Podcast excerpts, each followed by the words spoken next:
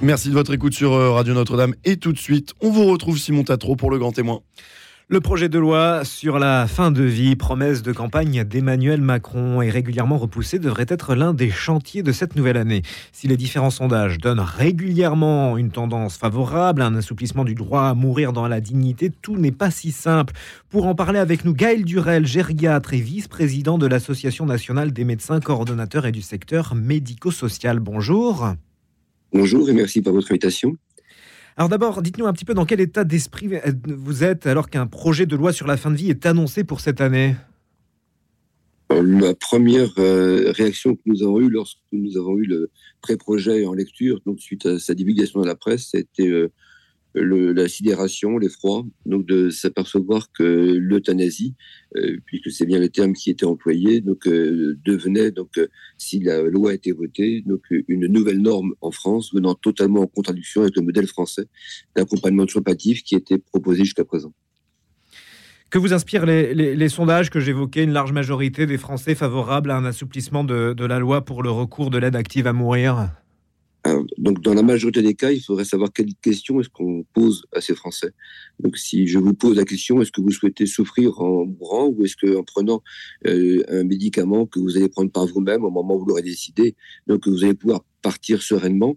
Euh, donc, si on pose uniquement cette question-là de cette manière-là, je pense qu'en effet, ce serait surprenant d'avoir des gens qui, qui puissent vous dire je veux continuer à souffrir avant de mourir, je ne veux pas être entouré des miens, et ainsi de suite.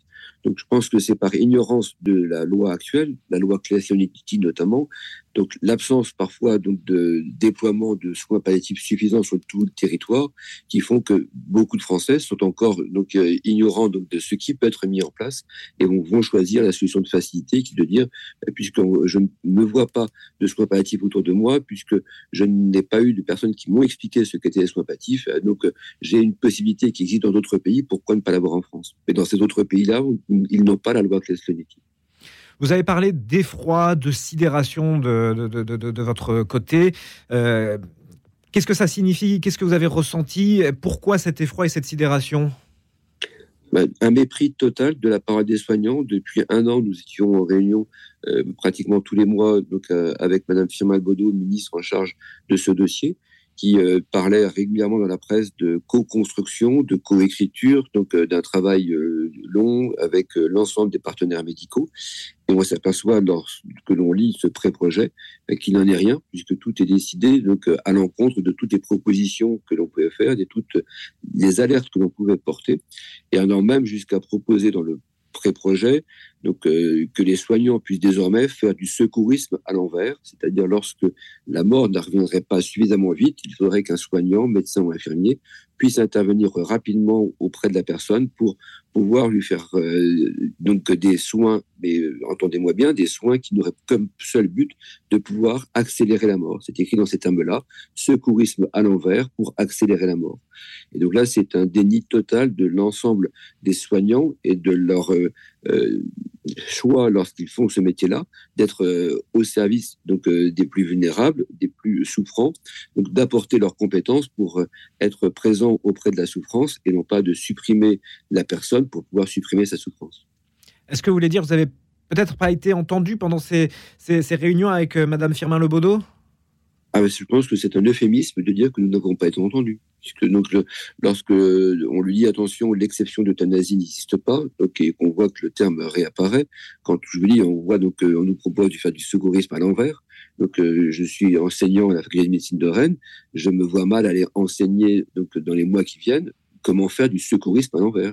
Ce serait totalement à l'encontre donc euh, des valeurs que je porte, donc euh, qui en permanence sont là pour respecter la personne dans ce qu'elle est, quel que soit l'état dans lequel elle peut se trouver, son dépendance physique ou psychique. Et donc il est hors de question de pouvoir proposer à des soignants de faire le métier à l'encontre de ce qu'ils ont appris, à l'encontre de leurs valeurs. Vous évoquiez la loi Claes-Leonetti. Euh, est-ce que au vu de ce qui se passe aujourd'hui, est-ce qu'elle est suffisante? Est-ce qu'on va assez loin Ou est-ce qu'il est, euh, il faut rester où nous en sommes actuellement? Avant ce pré-projet, nous avions eu plusieurs euh, propositions de loi faites par différents groupes parlementaires et qui nous expliquaient que comme les lois précédentes n'étaient pas assez appliquées, il fallait en faire une nouvelle qui seraient appliquées. Donc le côté ubuesque de dire donc vous empilez des lois et c'est parce que donc elles seront empilées qu'elles seront mieux appliquées. Je pense qu'il faut d'abord donner des moyens pour que les soins palliatifs puissent être accessibles à l'ensemble des personnes qui en ont besoin sur l'ensemble du territoire français. Donc de pouvoir former l'ensemble de ces équipes-là, qu'elles soient aussi bien dans des unités de soins palliatifs qu'à domicile, en travaillant avec les équipes d'hospitalisation domicile, avec les équipes mobiles de soins palliatifs, les équipes mobiles de gériatrie, pour permettre à toute personne d'avoir vraiment accès. Je me disais, donc, si on forme euh, les personnes donc, à un accompagnement de qualité, dans 99% des cas, la demande de mort qui pouvait être présente initialement disparaît lorsque la souffrance disparaît, lorsque la personne a une main qui euh, montre que humainement, elle est toujours présente et qu'elle est tout à fait digne, malgré sa maladie, malgré la souffrance qu'elle a pu ressentir, malgré le fait qu'elle soit devenue dépendante, de rester donc, euh, avec le regard humain de tout soignant envers elle. Gaël Durel, vous êtes gériatre. Comment vous positionnez-vous, vous, en tant que gériatre, justement? La, loi nous précise que pour l'instant, je dis bien pour l'instant parce qu'on sait très bien que dans tous les pays où une loi a été votée, les dérives sont arrivées donc très très vite avec euh, donc des doublements, triplements, quadruplements du nombre donc de recours à l'euthanasie.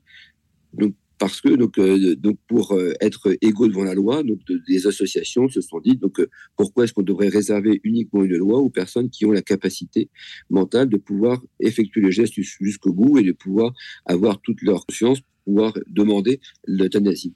Est-ce qu'une directive anticipée ne pourrait pas permettre donc euh, progressivement, dans un deuxième temps, bah, de permettre à toute personne, lorsque la situation donc euh, de euh, dépendance ou bien de maladie sera suffisamment importante, de demander mmh. qu'un proche puisse lui administrer le produit ou bien qu'un médecin puisse venir lui injecter un produit létal de telle manière obtenue euthanasie. Et c'est ça qui nous fait extrêmement peur. C'est-à-dire que donc, comment est-ce que l'on regarde donc, dans la société les personnes les plus vulnérables? 25% des décès en France a lieu en EHPAD. 25% touchent les personnes les plus vulnérables, celles qui sont atteintes de maladie d'Alzheimer ou d'autres démences apparentées, et pour lesquelles on est en train de leur dire finalement, votre vie n'a plus beaucoup de valeur puisque vous pourriez demander la mort si vous aviez la conscience. Donc maintenant que cette loi va être accessible, on voit bien que pour les soignants, pour les personnes qui sont présentes dans ces unités-là, on leur dit mais à quoi ça votre métier Puisque la loi ne reconnaît plus la valeur de la personne en retirant la dignité à une personne du fait d'une pathologie, du fait d'une dépendance, du fait d'une incontinence. Et cette euh, atteinte grave et profonde à l'humanité de chaque personne dans sa dignité, donc est un revers complet par rapport à tout ce que la loi pouvait prévoir jusqu'à présent dans notre société. Et c'est vraiment donc à l'encontre du modèle d'accompagnement que l'on pouvait faire. Vous touchez à un point du sujet sensible, Gaël Durel. En tant que gériade, vous êtes confronté à la situation de personnes, vous l'avez dit, vulnérables. Est-ce que, au quotidien, elles vous témoignent des sentiments, des inquiétudes, ou même leur famille?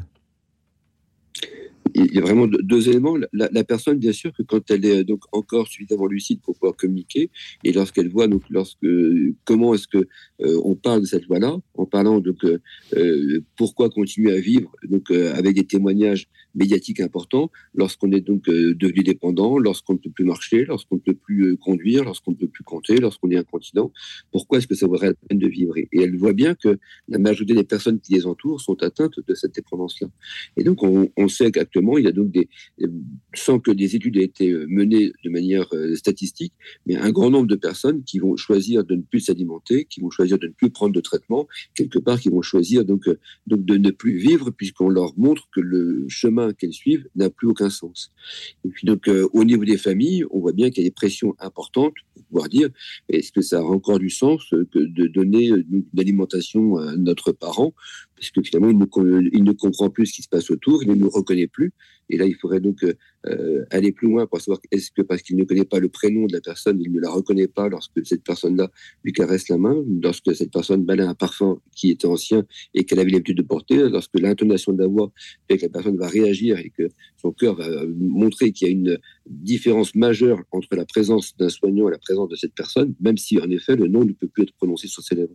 Mais la personne est toujours présente, quelle que soit sa et les familles parfois donc euh, nous demandent quelque part bah, donc, de limiter les soins, voire même parfois d'accélérer certains processus de telle manière à accélérer la mort. Et donc une loi qui permettrait de légaliser le recours donc beaucoup plus large de l'euthanasie va à l'encontre totale de toutes les valeurs de soignants. Et quand on, depuis quelques mois, lorsqu'on regarde comment ce que les soignants réagissent, c'est en gériatrie qu'ils ont été les plus euh, donc touchés, parce que je vous disais tout à l'heure, ils reconnaissent bien que on ne reconnaît plus justement la valeur du travail qu'ils font et la valeur de l'accompagnement qu'ils font au quotidien auprès de ces personnes. Vous plaidez plus pour un accompagnement qu'une aide à mourir c'est ce que le, donc euh, les soins palliatifs donc c'est bien donc euh, on parle bien donc de, soins palliatifs et d'accompagnement. Donc c'est euh, donc donner la main à quelqu'un qui va mourir ce n'est pas avoir des soins techniques qui ont recours à des perfusions des seringues électriques donc des drogues donc qui nécessitent des médecins pour être maniés. Il faut simplement qu'on ait du personnel. Mais si je prends le cas dans nos EHPAD où le nombre de personnes et l'encadrement est totalement insuffisant pour effectuer des soins de qualité et ce n'est pas moi qui le dis c'est la défenseur des lois clair et non qui nous dit en moins de 0,8 équivalent temps plein par euh, résident en EHPAD, vous ne pouvez pas les accompagner correctement. Et aujourd'hui, dans certains EHPAD, on est entre 0,4 et 0,6, c'est-à-dire la moitié de ce qui serait nécessaire pour les accompagner.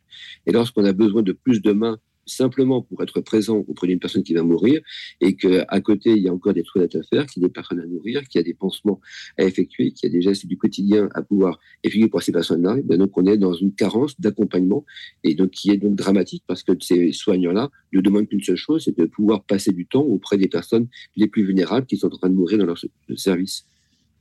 Dans le récent communiqué de l'Association nationale des médecins coordonnateurs et du secteur médico-social, vous pointez deux éléments qui vous heurtent profondément. On les a évoqués, mais euh, il est important de les, de les reciter. L'obligation faite au directeur d'établissement de faciliter au sein de chaque EHPAD la pratique de l'euthanasie. Le responsable de la structure sera tenu d'y permettre l'intervention à cette fin d'un autre professionnel de santé. Le responsable de l'établissement, en revanche, a l'obligation de donner accès à des professionnels extérieurs et l'autre point, c'est la possibilité laissée aux médecins coordonnateurs et non coordinateurs d'intervenir dans ce processus sans que le médecin traitant du résident ne soit consulté.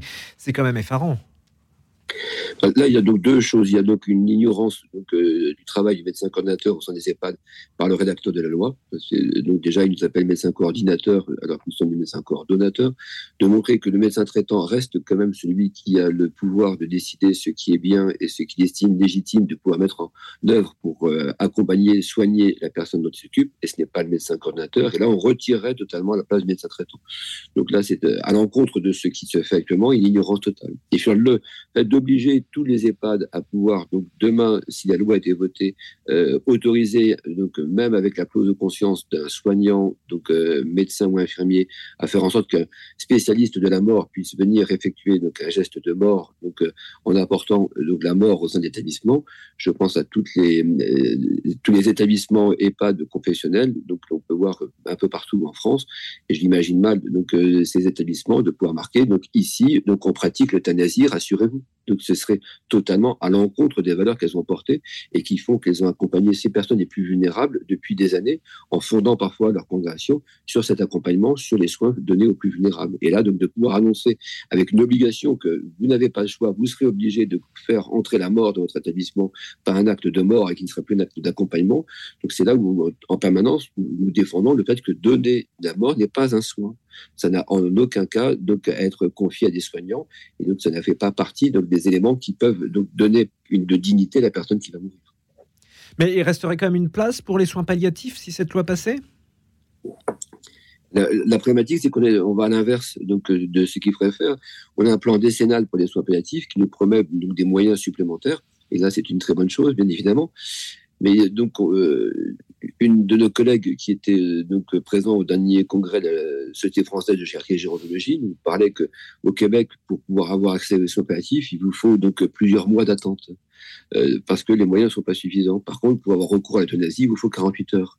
Ah donc, euh, vous êtes donc dans une souffrance qui n'est pas calmée et donc euh, on vous dit donc euh, vous aurez un rendez-vous avec un, médecin spécialiste de la douleur dans trois mois et si vous avez besoin d'un lit, bah, donc ça sera peut-être dans quatre ou cinq mois donc avant d'avoir une place. Et qu'à côté on vous dit mais vous pouvez partir donc en absorbant ce poison. Donc vous donnerez donc un médecin euh, donc c'est effort de pouvoir donner donc la possibilité d'avoir un accès donc à une euthanasie, à un suicide assisté, sans pouvoir être certain que sur l'ensemble du territoire, 24 heures sur 24, 305 jours par an, l'ensemble des personnes devraient avoir recours aux soins palliatifs puissent vraiment y avoir accès sans qu'il y ait de, carence donc, euh, dans notre système. Et c'est le cas actuellement. On sait très bien que beaucoup de structures n'ont pas les moyens suffisants, n'ont pas les moyens suffisants aux soignants la nuit ou les week-ends pour pouvoir faire des soins palliatifs de qualité. Donc on ne peut pas, donc dans un même temps, vous dire donc on va développer les soins palliatifs, mais ça va mettre 10 ans, et qu'en même temps on vous dit mais dès demain, si vous avez le choix, vous pouvez effectuer l'euthanasie dans votre service. Donc ça c'est un, un jeu de dupes que l'on ne peut pas accepter nous en tant que soignants. Et c'est une, vraie question éthique et morale, si je comprends bien ce sujet. C'est malheureusement donc le fait que je pense là, euh, les propositions ont été biaisées par euh, l'association pour le droit à mourir de la dignité, qui voudrait donc faire supposer que le fait d'être incontinent donc euh, entraîne du fait de cette dépendance à gérer donc son problème d'incontinence une perte de sa dignité en quoi est-ce que la dignité serait liée donc à une dépendance, à une action de la personne que parce que je ne peux plus être euh, maître donc de ma parole parce que je ne peux plus marcher, parce que je ne peux plus gérer mes sphincters, je suis indigne de vivre. Euh, donc à ce moment-là, donc euh, qui prend la décision de dire qui a le droit ou pas le droit de vivre du fait de sa dignité et retirer donc ce qui est l'essence même de la personne humaine qui est sa dignité. Et donc là, donc le comité national d'éthique avait commencé à pouvoir dire attention, donc oui, bah, en choisissant cette voie de l'euthanasie ou du suicide assisté. Donc on part donc euh, du principe que la société qui jusqu'à présent avait une vision solidaire et donc faisait marcher la solidarité permanente par rapport aux autres, on en vient à une société où l'autonomie prime, c'est-à-dire l'individualisme. Je décide de ce qui est pour moi digne ou pas. Mais ce qui est digne de ou pas, c'est d'avoir une société qui ne donne pas les moyens d'accompagner ces personnes. Et là, oui, en effet, ce qui est indigne, c'est pas la personne qui restera toujours avec sa dignité. Ce qui est indigne, c'est de ne pas lui apporter les soins requis 24 heures sur 24, 305 jours par an. Donc que la société ne soit pas digne, c'est un fait, mais la personne reste toujours avec cette merveilleuse dignité qui est liée à l'intégrité de sa personne humaine.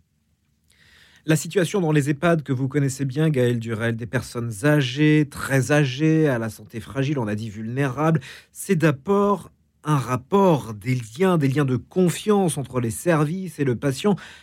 On imagine que prendre une décision telle que l'aide à mourir, même s'il y a une demande, c'est vraiment pas si simple pour le soignant. Mais on, peut avoir donc euh, des demandes de mort qui existent. Donc, euh, il faut relativiser les choses. C'est-à-dire que quand une personne le matin dit à un soignant euh, bah, pourquoi est-ce que le bon Dieu m'a pas pris? Donc, si j'étais mort cette nuit, donc finalement, bah, ça, aurait été peut-être bien. Donc, la soignante, le soignant qui est présent bah, va lui parler de sa famille, de ses petits enfants, d'une fête qui est prévue la personne répond ou répond pas, mais j'ai des témoignages vraiment fréquents où la personne qui est en train de s'occuper d'elle n'a pas passé la porte, que cette personne lui dit Attends, euh, t'as oublié ma deuxième tartine, t'as oublié mon beurre sur la tartine, t'as oublié ma confiture. Comme si le fait de pouvoir dire je repars cette journée-là pour une vie qui est présente. Donc, certes, je sais très bien que à 98 ans, avec différentes pathologies, je suis dans la dernière maison qui va me permettre donc de mourir, donc euh, dignement parce que je serai accompagné d'une personne aimante et attentionnée. Mais je, me prépare à cette mort-là.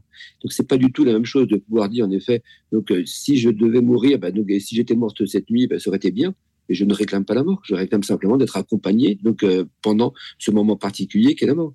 Mais euh, donc si on veut donc euh, retirer donc donc le fait de pouvoir être dans un accompagnement permanent et de dire finalement donc ces personnes-là donc deviennent encombrantes pour notre société, disons-le carrément. Donc donc il n'y a plus de place pour les personnes âgées dépendantes dans notre société et que l'on puisse décider donc ce qui est digne ou pas d'être acceptable par une personne. Vous allez euh, essayer encore de, peser dans le débat avec l'exécutif, Gaël Durel, du, côté de l'Association nationale des médecins coordonnateurs et du secteur médico-social. Donc avec le collectif donc, qui euh, donc, euh, augmente le, nombre de, d'associations de soignants donc, chaque mois, donc, il nous semble important de pouvoir rencontrer donc, les groupes parlementaires, puisque ce sont bien eux qui votent les lois et qui les construisent par des amendements de telle manière à montrer que la simplicité qui conviendrait à dire que finalement c'est une demande des Français et il faut répondre à la demande des Français, c'est une demande sociétale. On peut leur dire deux choses. Si c'est une demande sociétale, c'est pas une demande médicale, et donc n'appliquez pas les médecins de votre loi. Et puis si vous euh, estimez que dans la même loi, vous devez donner des moyens aux soins palliatifs et à l'euthanasie, bah, donc euh, cash, mais donc donnez-nous d'abord les moyens, et puis vous évaluerez ensuite, une fois que vous redonnez ces moyens aux soins palliatifs, est-ce qu'il reste encore des situations pour lesquelles la loi ne répond pas à toutes les demandes. Parce que quand on a demandé à la ministre, mais donnez-nous la situation, une personne donc, qui serait atteinte d'une maladie incurable et qui ne pourrait plus prendre par elle-même un verre pouvoir euh, s'auto-administrer le poison, et qu'elle nous dit, bah là, il faudrait que quelqu'un, donc un médecin de nuit de seringue, elle est incapable de dire à quelle situation elle pense.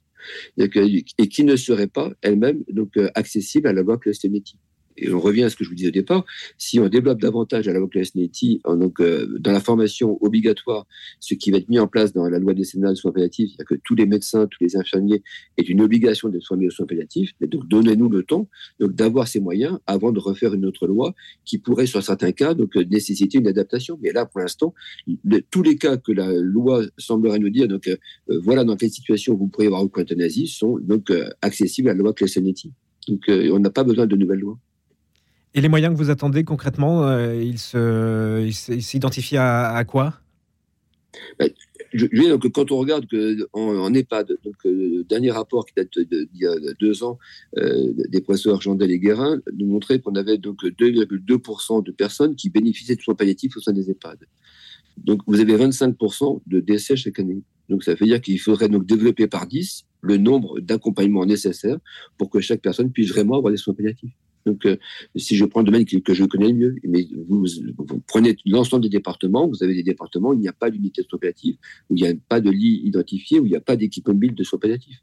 Donc, que ce soit à domicile, que ce soit dans les hôpitaux et encore davantage dans les EHPAD, c'est donc euh, l'absence de moyens qui entraîne donc cette absence de pouvoir accompagner dignement ces personnes jusqu'au bout. Vous attendez un signe de la part du ministère de la Santé? Je pense que là, actuellement, c'est davantage de la part de l'exécutif. C'est le Premier ministre et Président de la République qui, doivent pouvoir nous dire donc, quel est l'interlocuteur que vous souhaitez avoir, puisque pour l'instant, donc, le dialogue est rompu complètement avec la nouvelle ministre par intérim de la Santé, qui, euh, Madame Firmin Baudot, qui s'occupait de DCL jusqu'à présent. Et il y a un appartement où elle nous a méprisé à ce point-là, ça va être très difficile de pouvoir renouer un dialogue avec elle. Et donc, on demande à ce qu'il y ait un changement d'interlocuteur. Et je vous disais bah, que les députés, quel que soit leur groupe politique, puissent vraiment réfléchir aux enjeux qu'une telle loi pourrait avoir dans une société où le modèle que l'on défend en France, donc qui est un modèle qui donc, demandé par beaucoup de pays étrangers et qui nous disent on n'aurait jamais voté de loi pour l'euthanasie si on avait eu ce modèle-là. Donc, euh, en voulant donc euh, être soi-disant donc avant-gardiste, ben, donc c'est le contraire. C'était la France qui était à l'avant-garde par une loi Claes-Leonetti et absolument pas les pays qui pratiquent l'euthanasie. Et donc, euh, c'est trop facile de pouvoir dire donc comme tous les autres le font, ben, donc nous on est donc des, des, vieux qui n'y connaissent rien. Il faut laisser le progrès donc l'avancée donc se faire. C'est le contraire. On était déjà en avance. Il faut qu'on continue à avoir une avance en développant davantage ces soins-là. Là, c'était à l'exécutif de dire bah, qu'est-ce que vraiment la société donc, est prête à, donc, demain donc, à accepter. Et donc, euh, encore une fois, donnons d'abord les moyens à la loi qui partout sur l'ensemble du territoire d'être appliquée et on en reparlera demain. Mais pour l'instant, c'est trop facile de pouvoir euh, prendre des cas particuliers, de faire des martyrs permanents d'associations pour le murmure de la dignité en leur disant, vous voyez, ces personnes-là qui souffrent et personne n'est là pour les aider. Mais donc, dimanche, dans des cas-là, ces personnes ne sont même pas allées voir un médecin de soins palliatifs, n'ont pas été consultés des médecins pour la douleur ou parfois ont refusé d'être pris en, charge. Donc, hmm. on ne peut pas, donc, euh, dans un même temps, donc, présenter des martyrs, entre guillemets, donc, euh, de, la cause donc, euthanasie et donc empêcher les soignants qui veulent faire des soins palliatifs de qualité de les effectuer au quotidien, chaque jour, auprès des personnes les plus vulnérables. Merci Gaël Durel. Je rappelle que vous êtes gériatre et vice-président de l'Association nationale des médecins coordonnateurs et du secteur médico-social. Vous étiez l'invité du grand témoin ce matin. Merci à vous.